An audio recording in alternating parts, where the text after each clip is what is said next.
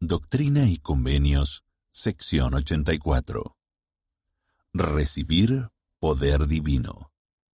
En las ordenanzas del sacerdocio de Melquisedec se manifiesta el poder de la divinidad.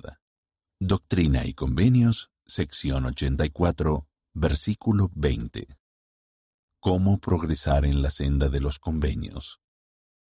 Las ordenanzas del sacerdocio que recibimos son más que una lista de cosas que hacer. Tad R. Callister, quien fue presidente general de la escuela dominical, enseñó que cada una da acceso a un poder divino en nuestra vida. Actividad. Materiales necesarios. Lápiz.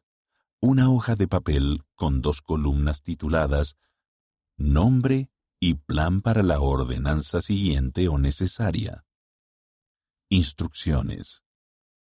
Escriba el nombre de cada integrante de la familia y considere lo que les ayudará a prepararse para la siguiente ordenanza, incluida la Santa Cena.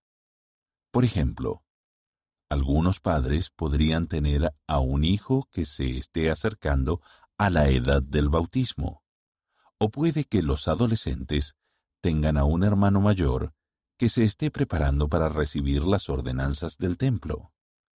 Podrían llevar a cabo esta actividad en la noche de hogar y elaborar planes específicos para ayudarse el uno al otro a seguir avanzando en la senda de los convenios. Bendiciones.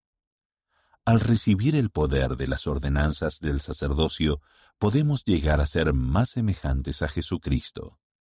El don del Espíritu Santo nos iluminará la mente y nos ablandará el corazón para que pensemos y sintamos más como Él. Además, al estar más plenamente conectados con el poder de Dios, su familia podrá superar incluso las pruebas más difíciles. Análisis ¿De qué manera ha traído más poder a su vida el hecho de participar en las ordenanzas? ¿Cómo puede ayudar a sus familiares a prepararse para que reciban su siguiente ordenanza?